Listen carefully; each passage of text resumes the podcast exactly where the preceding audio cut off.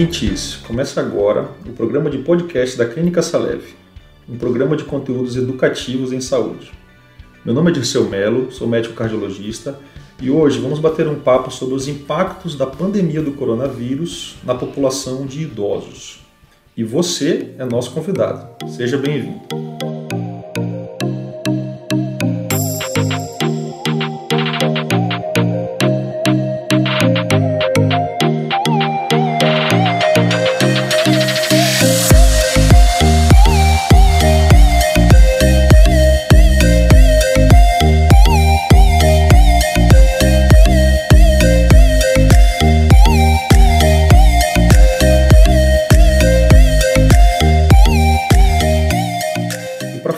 Sobre esse tema, a convidada de hoje é a doutora Maria Fernanda Roma, uma grande amiga dos tempos de faculdade.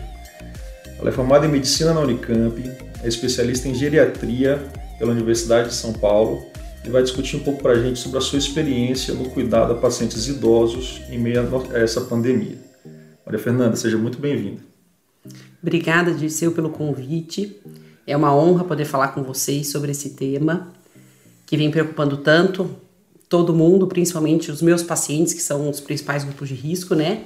Então é uma honra conversar com você sobre esse tema. Sem dúvida é um assunto muito importante, né? Eu estava é, lendo hoje alguns números atualizados sobre a pandemia, né? e a gente tem mais ou menos hoje por volta de 3 milhões de infectados né? e 250 mil mortes. Então, o que a maioria dos especialistas defende é que essa doença tem uma baixa letalidade quando você olha a população de uma maneira geral, né? mas só que tem um problema. Quando a gente olha uh, apenas para os pacientes que morreram, mais ou menos 80% deles são idosos. Né? Então, isso nos faz lançar um olhar diferente sobre essa população, né?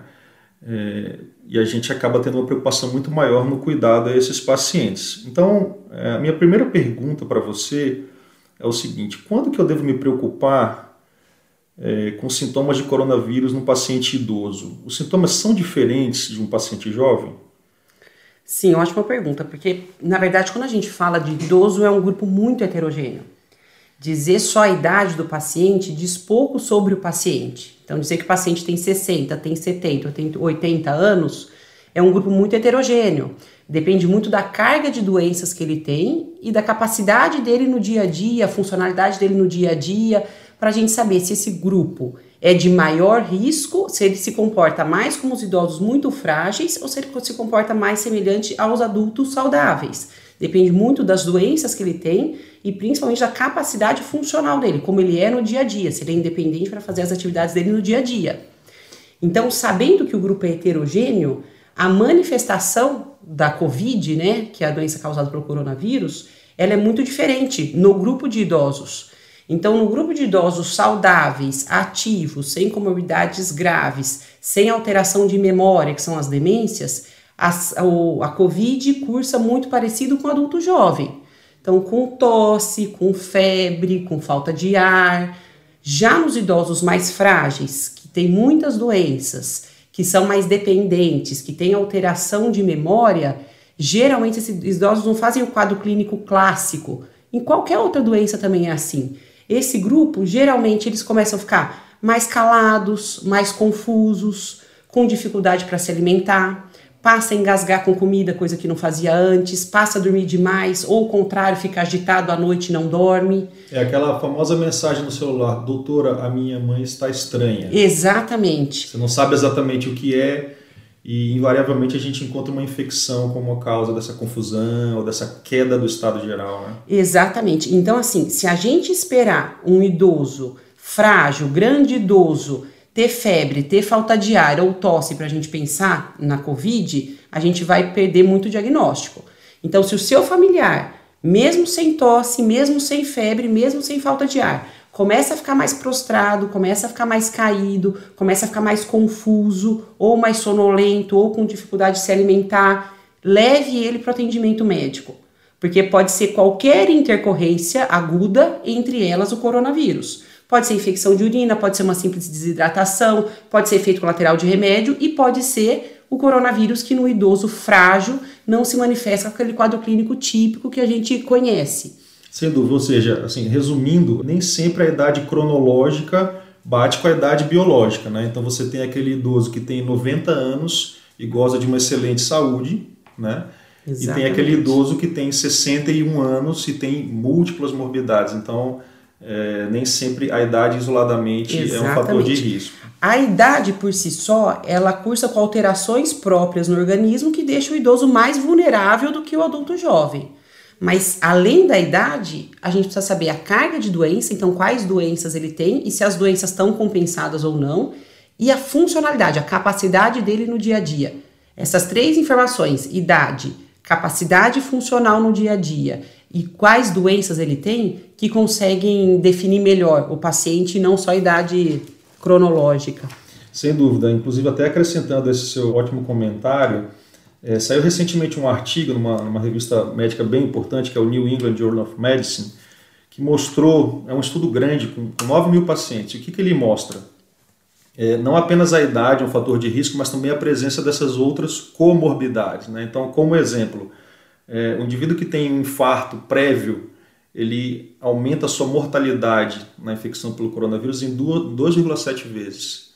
O indivíduo que tem efizema pulmonar aumenta em 3 vezes. Ou seja, é, esses riscos vão se somando à idade, né? Então é uma Perfeito. coisa que a gente tem que ter também muita atenção. Excelente. Uh, uma outra coisa que eu queria te perguntar é em relação ao tratamento. Né? A gente lê todos os dias, né? Muitos estudos que estão testando novas drogas. E acho que é importante frisar aqui para os nossos ouvintes que hoje, na data que a gente está gravando esse programa, no dia 4 de maio de 2020, ainda não há um tratamento padrão bem definido para o coronavírus. O que nós temos são estudos em andamento, alguns em fase adiantada, né? mas não temos ainda a última palavra sobre a cura em relação a essa doença. A droga mais falada, principalmente aqui no Brasil, a hidroxicloroquina, é uma droga que a gente cada vez menos tem evidência do benefício e a gente sabe dos riscos de efeito colateral, principalmente na população de idosos, que eles já usam outras medicações que interagem com a hidroxicloroquina e aumentam o risco de dar, por exemplo, uma arritmia no coração. Ou ele já tem cardiopatias que deixam ele sob risco de ter efeito colateral da medicação. Então, é uma medicação que a gente conhece o potencial de efeito colateral e cada vez mais tem saído do trabalho mostrando que ele é pouco efetivo na doença. Então, o que a gente sabe, e todo mundo pergunta muito assim: ah, o que fazer para melhorar a imunidade?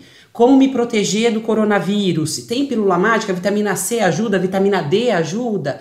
O que a gente sabe que melhora a imunidade? Alimentação saudável. Quem tem uma alimentação saudável, rica em fibra, rica em, em, verdura, legumes, frutas, natural, com pouco industrializado, pouco açúcar. Isso tudo tem uma boa resposta na modulação de resposta imunológica. Outros suplementos, reposição de vitamina C, a gente tem pouquíssima evidência que tem benefício. A reposição da vitamina D, independente de dosagem, não tem necessidade. Então, se você tem uma exposição solar aqui no Brasil, a gente tem sol abundante. E o que a gente sabe que a taxa de deficiência de vitamina D aqui no Brasil é muito menor do que nos países europeus que são do inverno. O inverno rigoroso. climática, né? Exatamente. Sol, então o que a gente deve manter é o nível de vitamina D normal. A gente não precisa usar dose excessiva da vitamina D. Hidratação adequada melhora a imunidade, então se alimentar bem, beber bastante água e atividade física. Fora isso, a gente não tem uma evidência que fale muito a favor de suplementos para melhorar a imunidade. Sim. É um ótimo comentário esse. Inclusive, assim, acho que é, muito importante a gente esclarecer para o ouvinte né, que assim, o, o, a ciência tem um ritmo próprio. Né? Eu sei que a gente está no meio de uma pandemia, que a, a necessidade de uma resposta a essa questão é urgente, é muito grande. Tem muitas pessoas fazendo tratamentos baseado em experiência pessoal, individual, isso é legítimo. Né? Isso não ninguém defende que isso seja errado, mas essa resposta definitiva a gente não tem. Né? Então, o que a gente pode fazer são aquelas medidas que já estão sendo recomendadas pela Organização Mundial de Saúde e Ministério da Saúde. Né? Então, higiene das mãos, manter o distanciamento social né? e o uso da máscara quando você precisar sair de casa. Acho que essa fica como uma mensagem mais importante. Né? Agora, entrando um pouquinho na questão do isolamento ou aí do distanciamento social, né? como que você enxerga essa questão na população idosa? Qual que é o impacto que você enxerga nessa população? Que a gente tem aprendido com a pandemia no dia a dia, né? Foi o que você falou, que a gente conversa é que a gente sabe até o dia de hoje. Semana que vem a gente não sabe como que vai ser. O que a gente sabe que o que tem de efetivo é o isolamento social. O isolamento social e as medidas de higiene das mãos, lavar bem com água e sabão. Em casa não precisa do álcool gel, água e sabão é suficiente usar máscara para você se proteger e para você proteger os outros também. Então, assintomáticos e sintomáticos devem usar a máscara. E para o idoso, o isolamento social, o distanciamento social é fundamental. Principalmente agora, porque a gente viu que o idoso é grupo de risco, então é com quem a gente mais se preocupa. É. E a gente tem visto, apesar da recomendação, principalmente agora no nosso, aqui no nosso estado, é para manter o isolamento social, a gente tem visto que as pessoas têm circulado muito na rua que as ruas voltaram a ficar cheias e alguns lo governos locais estão estudando flexibilização do isolamento social. Que isso também é uma medida que a gente vai ter que pesar. Em algum momento a gente vai ter que flexibilizar. Não dá para a gente ficar parado em casa o tempo todo também. Até pela Mas, questão do impacto econômico. Né? Exatamente. Né? Então, quanto mais afrouxa o isolamento social, quanto mais flexibiliza o isolamento social, mais os idosos que são um grupo de risco devem seguir o isolamento social, porque eles são o principal grupo de risco. Conforme a gente flexibiliza e a gente volta a circular mais pessoas na rua, Aumenta o vírus volta a circular mais. E é um vírus com uma capacidade de transmissão muito grande. Esse é o problema do coronavírus, né? Ele não tem uma taxa de gravidade tão alta como alguns outros vírus, mas ele transmite muito fácil. Então, conforme vai flexibilizando o isolamento, o vírus circula mais e a população fica mais exposta, principalmente os idosos que são um grupo de risco. Então, sempre quando um idoso ouvir que vai começar a flexibilizar o isolamento social, entenda, idosos fiquem mais em casa ainda. Então tenham mais cuidado, contato com criança, porque criança pode transmitir de forma assintomática a doença, tá portado, por, ser portadora do coronavírus e não ter nenhum sintoma. Então, quanto mais flexibilização acontecer, mais os idosos devem seguir o distanciamento social. Ou seja, a quarentena acaba aí em duas ou três semanas, até o final de maio, a gente acredita. Porém, para os idosos, a recomendação de manter o distanciamento vai continuar por uma razão muito simples, né? O, o risco é, de infecção vai até aumentar, né? Ou seja, então a gente precisa lembrar que o isolamento ele é uma medida de saúde pública para diminuir a sobrecarga do sistema. Ele não resolve o problema do indivíduo, né? O, risco do indivíduo ele vai persistir, até porque é, a gente acredita que o coronavírus vai ser uma doença que veio para ficar, né? ou seja, que sempre no, nos períodos de frio, de inverno, ele vai acabar aparecendo e vai acabar levando algumas pessoas a adoecerem. Com certeza, isso é, isso é uma mensagem também muito importante. Agora, falando um pouquinho, algumas questões mais específicas da sua área, da geriatria, é, como que você vê essa questão frente aos pacientes que moram em instituições, o paciente institucionalizado? Para eles o risco é ainda maior, não? Sim, o, a instituição de longa permanência, né, que é o que as pessoas antigamente chamavam de casa de repouso, de asilo antigamente, hoje a gente chama de instituição de longa permanência para idosos. Lá, o que, que acontece? Aquela que a gente falou que a população de idosos é uma população muito heterogênea, lá eles colocam em um mesmo ambiente os idosos mais frágeis, que são os idosos dependentes, que têm geralmente alteração cognitiva, que tem algum grau de alteração de memória, né? E que dependem do cuidado para o dia a dia, por isso que eles estão lá. Então, lembrando aqueles três pontos de idade cronológica, carga de doenças e capacidade funcional, a gente reuniu em um só lugar a população mais frágil que tem, mais vulnerável a adoecer de forma grave pelo coronavírus. E ainda por cima são pessoas que têm geralmente menor capacidade de autocuidado, né? de lavar as mãos com frequência, Exatamente. de manter, de diminuir o contato físico, né? Muitos, até por problemas cognitivos, acabam não conseguindo seguir as orientações também. Né? Exatamente. Né? E a gente, como a gente já falou, que o coronavírus tem uma capacidade de transmissão muito grande. Então, se uma pessoa que está portadora do vírus entra numa instituição de longa permanência, a chance dela transmitir para vários idosos frágeis é muito grande. E eles, como eles dependem do cuidado, eles têm esse contato físico, porque a gente fala muito do distanciamento de dois metros, que é um distanciamento seguro. Essas pessoas dependem de alguém para dar banho, depende de alguém para trocar fralda, depende de alguém para ajudar na alimentação, depende de alguém para ajudar na higienização da boca, que é o momento mais próximo Sim. que é a higienização da boca. Então é um idoso frágil, de risco e dependente, que ele não consegue seguir o distanciamento social que a gente tanto fala. Então essa é a preocupação. Por isso que nas instituições de longa permanência a recomendação é muito rigorosa. Os profissionais usam uma proteção maior até do que a gente costuma ver num hospital habitual, nas nossas casas, e as instituições de longa permanência têm limitado visita de familiar ao idoso que está na casa, para diminuir mesmo a circulação de pessoas, para diminuir a chance do vírus entrar na casa de repouso, na instituição de longa permanência. Então é uma medida que apesar da gente achar muito drástica, não vou poder visitar o meu familiar que está numa instituição de longa permanência, ela é necessária nesse momento, porque na verdade dessa forma a gente protege todos os idosos que estão lá. Porque, como muitos podem ser assintomáticos, a gente não sabe quem está indo lá visitar se é portador do, do coronavírus ou não. Então, é uma, uma, um cuidado que ele não é desproporcional, ele é Sim, é correto. Sem dúvida.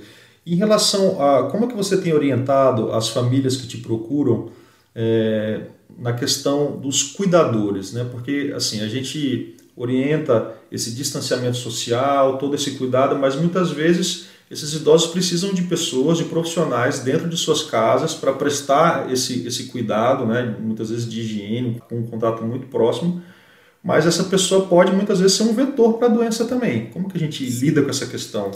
O que a gente precisa é treinar muito bem o cuidador. E é muito comum, assim, deles serem mentores, porque geralmente o cuidador trabalha em vários lugares. Ele trabalha num hospital durante o dia e fica com o idoso à noite, ou trabalha em casa de mais de uma família como cuidador. Então, eles podem ser vetor da, da infecção. Que que a gente, e a gente não pode falar, ah, não, não, fica, não pode ter funcionário em casa, tira o cuidador, porque o idoso é dependente. Muitos idosos dependem desse auxílio do cuidador. Então, a gente tem que deixar o ambiente mais seguro possível. Então, o que, que é a recomendação? Se puder evitar transporte público, então se puder você ir buscar ou se ele tiver familiar para trazê-lo ao trabalho, é uma medida que ajuda bastante. Usar máscara fora de casa quando estiver a caminho do trabalho é importante. Chegou em casa, deixar o calçado que andou na rua fora de casa e usar o calçado para ficar na casa do idoso específico de, de dentro de casa, não usar o que fica na rua dentro de casa. Chegou em casa, troca a roupa da rua e põe a roupa de trabalho e higieniza bem as mãos e o uso das máscaras. É o que a gente tem de, de proteção. Perfeito, muito bom, excelente. E deixa eu te perguntar uma outra coisa, em relação à questão das vacinas. Eu, eu recebo às vezes algumas ligações de pacientes idosos perguntando se eles devem tomar a vacina de gripe e a vacina de pneumonia, pneumocócica. Como que você tem orientado essas pessoas? Deve tomar, independente de coronavírus. O benefício da vacina é muito claro. A gente sabe que a vacina da pneumonia e a vacina da gripe diminui internação e diminui mortalidade em idoso em qualquer momento, independente de coronavírus. E agora, mais ainda, porque a gente quer principalmente diminuir sobrecarga do sistema de saúde. A gente sabe que agora mês de maio é um mês muito difícil para o nosso sistema de saúde, porque historicamente é o mês que as nossas UTIs ficam mais lotadas de sintomas respiratórios. Até pior que inverno. Até pior né? que inverno. Maio, historicamente, é o pior mês. Sim. Maio e comecinho de junho. Então, com a vacina, a gente diminui o risco deles adoecerem de outras doenças que podem levá-lo ao sistema de saúde. E, a, e também a gente não sabe, isso é uma discussão, a coexistência de duas infecções. O quanto o paciente pode ter infecção por um H1N1, por exemplo, que leva ao hospital, e o coronavírus. E as uhum. duas infecções juntas Pode deixar piorar. a infecção muito mais grave. É, o Eduardo comentou isso na, no episódio que a gente falou sobre o Covid. Realmente é uma, é uma possibilidade. Uma preocupação, uma preocupação. sim. Sim. Muito bom.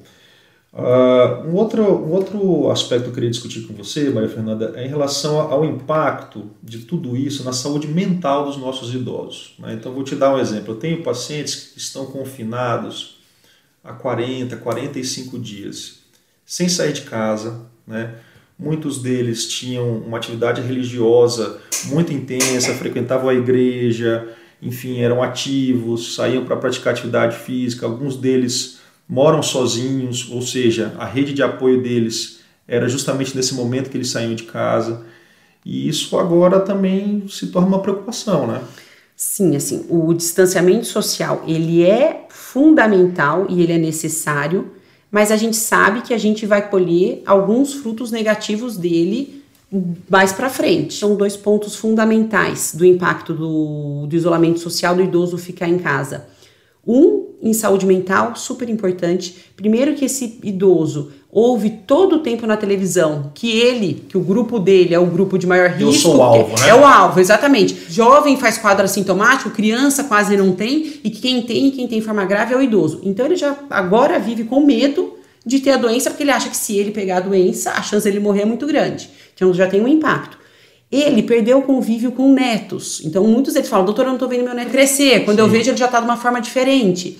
E eu tenho sido chamada para fazer principalmente atendimento domiciliar a grande maioria é por depressão e ansiedade, por medo do que está acontecendo, pelo isolamento social, porque eles perderam o convívio com família, o convívio com empregada. Quantos que tem um, um, uma funcionária que está 20 anos é na família, casa, né? que, que, é, é da família, uma... e deixou de ir, Sim. e deixou de fazer atividade física, que esse é o segundo ponto que é super importante.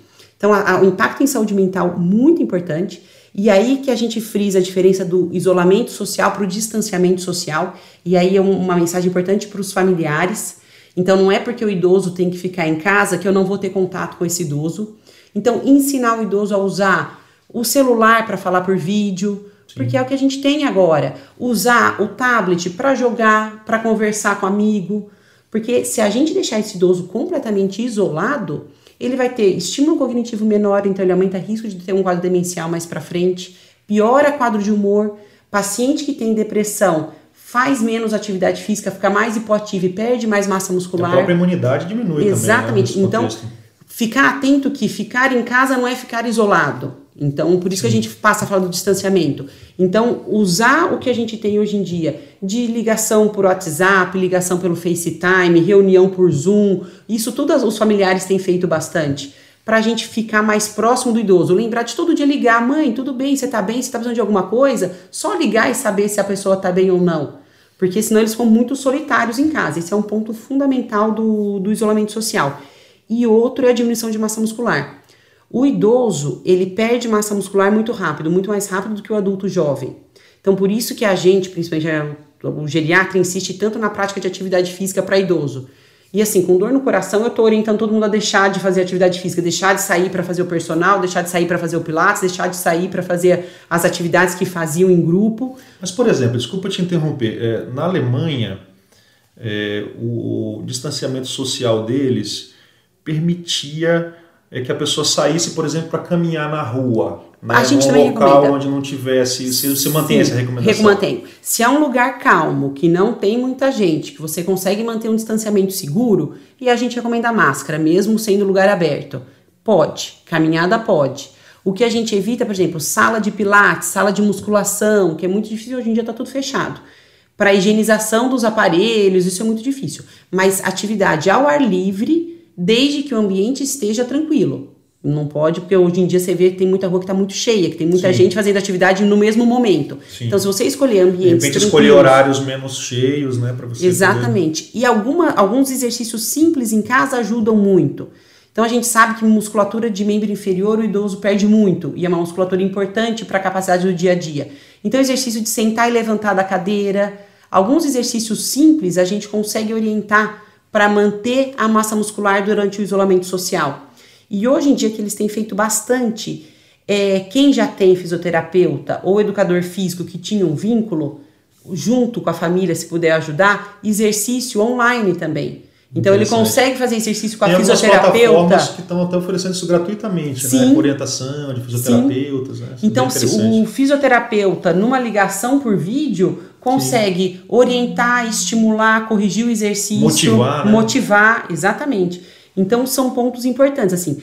Os dois principais, tem muitos outros, mas dois principais pontos do isolamento social de impacto a longo prazo na saúde do idoso é a saúde mental, depressão e ansiedade principalmente, e diminuição de massa muscular, que tem relação com capacidade funcional e com inflamação do organismo mesmo, a massa muscular. Então uhum. são dois pontos que a gente deve ficar atento a não manter o idoso isolado, então manter o contato, ligar, fazer ligar sempre, ligação de vídeo se conseguir. Ou seja, manter o distanciamento, mas não o, o isolamento. isolamento. São coisas exatamente. bem diferentes. É, é, é, importante destacar isso, né? A gente acaba usando o termo isolamento social por é, hábito. Sim. Mas o que precisa não é, o, mais é correto, o né? não é mais correto, é o distanciamento social, exatamente. O, o isolamento seria o que é, chamado de lockdown, né? É. É quando você de fato é proibido de é. sair de casa, né? Não é isso que a gente está praticando aqui. É, e mesmo dentro de casa, você manter o contato, você ligar para o familiar, para o seu Sim. idoso, fazer o contato diário, ver se está precisando de ajuda. Então, manter um contato que mesmo que não físico.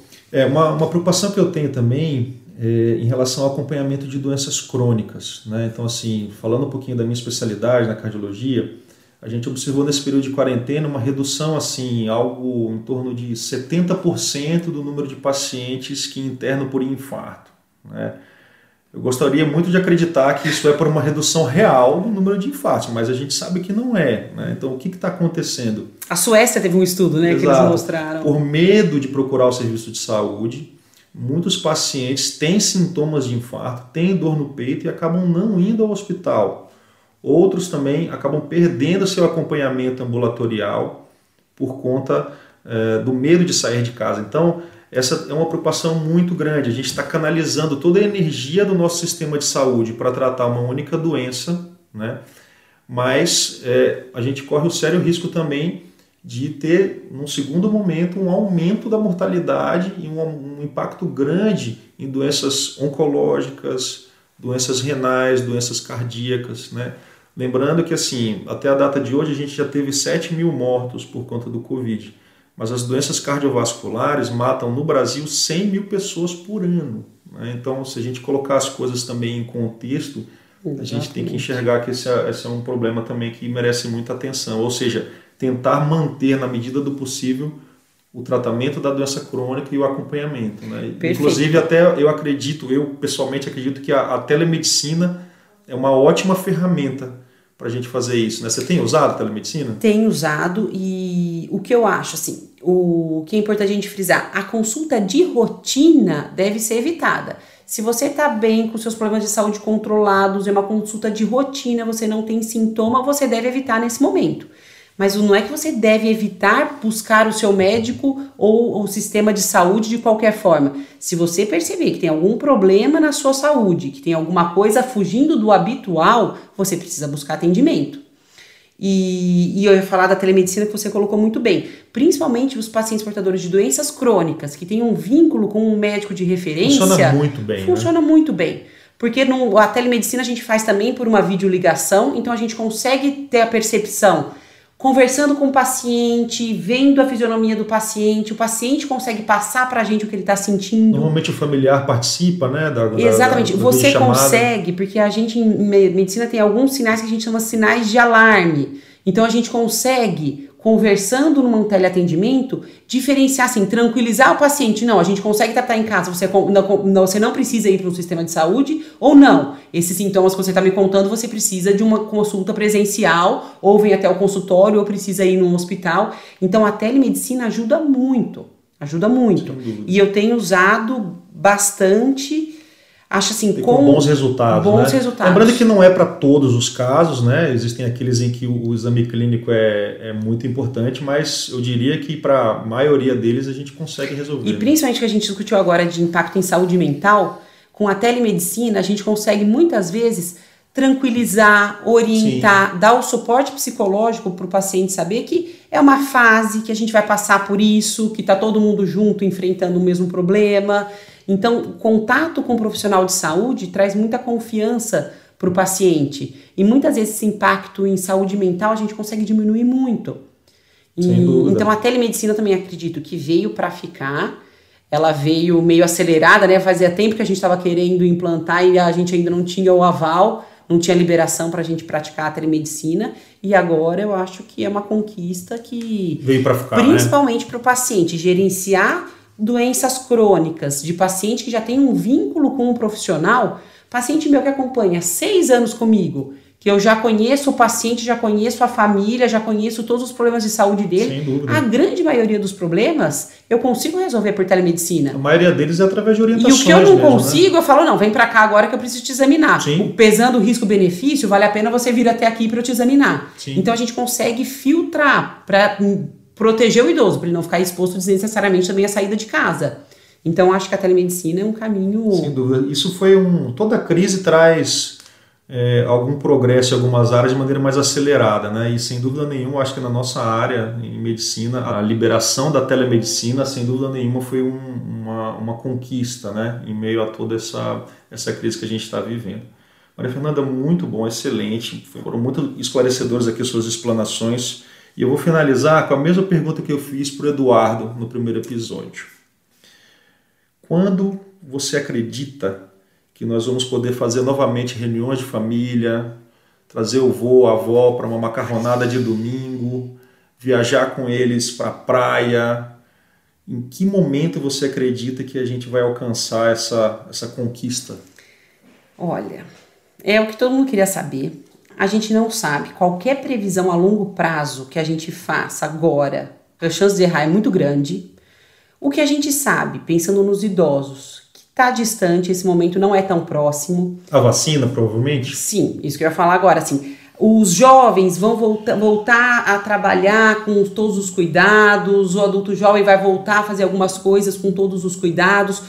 Com a, o, o exame de confirmar quem teve ou não teve, dá alguma segurança para a gente fazer essa triagem de quem pode voltar a trabalhar e quem deve ficar mais em casa. Mas o idoso, por ser um grupo de risco, eles vão ficar em casa enquanto a gente está fazendo todo essa, esse aprendizado com a pandemia. Sim. A gente só vai conseguir voltar à nossa rotina próximo do que era, como era. Eu acho que a gente, o mundo como era antes, a gente não vai nunca, voltar. Nunca mais será Não, igual. a gente vai mudar. Eu acho que vai mudar para melhor. Vai fortalecer laço familiar, vai fortalecer convívio familiar. Eu acho um que senso de coletividade Sim, também. Sim, né? eu acho que a, se a gente aprender com o coronavírus, o mundo vai ficar muito melhor. Mas para o idoso, a gente só vai conseguir voltar uma rotina mais próxima do que era, provavelmente quando tiver a vacina. E a vacina, se for no ritmo normal, geralmente são dois anos para vacina. Como agora existe uma força-tarefa, o mundo Mundial, inteiro estudando né? o mesmo assunto e as etapas estão mais fáceis de ser cumpridas, porque não tem tanta burocracia para pular a etapa para a gente fazer a vacina, a vacina do coronavírus deve vir mais rápido do que o habitual de uma vacina. Então vamos torcer para até o fim desse ano se a gente já tem uma vacina, né? E aí a gente vai para a próxima etapa. Quanto tempo ela vai conferir de imunidade, se a gente vai ter que vacinar todo ano, se não vai ter. Mas aí, cenas do próximo grande, capítulo, a, a gente vai ter que viver. E a grande questão é a questão logística também, né? Assim, como que a gente vai vacinar o mundo, aí, o mundo né? Bilhões de pessoas. Então é. são, são questões realmente que que ainda não tem. A gente, a, a, verdade é que a gente tem muito mais perguntas do que respostas quando a gente fala da, dessa pandemia, né? E o que a gente sabe é que ficar em casa faz a diferença. Então, quanto mais a gente estuda e mais o tempo passa, mais a gente sabe que ficar em casa para se proteger é o que faz diferença na, na evolução dessa pandemia. A evidência científica mais forte que nós temos é de que o isolamento funciona. Essa, que é, a, essa é a verdade. Muito bom, Maria Fernanda, muito obrigado. Foi muito esclarecedor. Eu, eu fico muito feliz à frente desse projeto porque eu acredito que é, pacientes bem informados eles são capazes de ter hábitos mais saudáveis, eles são mais engajados né, nos seus tratamentos e com isso eu acho que a gente consegue melhorar a qualidade de vida das pessoas. Eu acho que é, é com essa vocação que o nosso podcast nasceu e eu tenho certeza que, que esse episódio foi um grande sucesso. Muito obrigado, um abraço. Um abraço, obrigado pelo convite.